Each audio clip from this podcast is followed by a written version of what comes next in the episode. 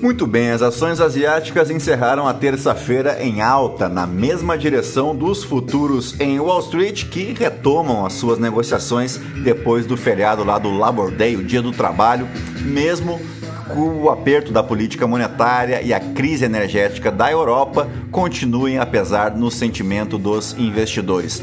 Os títulos da dívida americana caíram, liderados por vencimentos mais curtos, levando o rendimento dos papéis para dois anos para algo em torno de 3,46%. Já o rally, que elevou o preço do petróleo, desencadeado por um corte na produção da OPEP+, parece agora sob controle, com os bloqueios impostos pela Covid na China, diminuindo os riscos de uma demanda elevada pela commodity. Do outro lado do mundo, na Austrália, foi confirmado o quarto aumento de 50 pontos base em sua taxa de juros, reiterando que este pode não ser ainda o fim dos esforços do Banco Central australiano para conter a inflação. Os custos dos empréstimos estão subindo em uma série de economias mundo afora, apertando assim as condições financeiras globais e pesando sobre o mercado acionário e também o mercado de títulos. O yuan offshore flutuou após o anúncio da China de um corte na quantidade de depósitos em moeda estrangeira que os bancos chineses devem reservar compulsoriamente.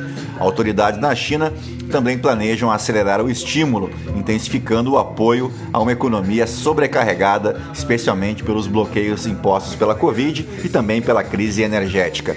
Entre as criptomoedas, o Bitcoin novamente caiu abaixo do nível dos 20 mil dólares, um suporte bem interessante para os investidores em criptomoedas.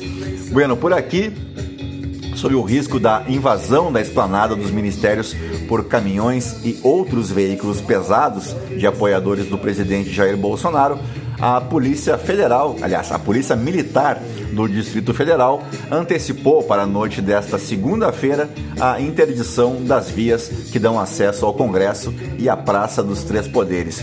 O bloqueio das pistas do eixo monumental estava previsto inicialmente para ser feito apenas hoje, véspera das comemorações do 7 de setembro. Um desfile de caminhões e ônibus buzinando pela esplanada na noite desta segunda-feira fez então com que a PM se adiantasse, eh, já colocando em prática o seu plano da interdição. No ano passado, na véspera de 7 de setembro, caminhões estacionaram, estacionaram na esplanada um dia antes do bloqueio da segurança e passaram a ser um dos principais focos de preocupação da segurança por conta do risco de invasão da Praça dos Três Poderes. Bolsonaro convocou seus seguidores para ir às ruas, aspas, pela última vez no dia da independência. O presidente tenta usar a celebração com desfile militar para amplificar os atos também agendados para o 7 de setembro em apoio à sua reeleição.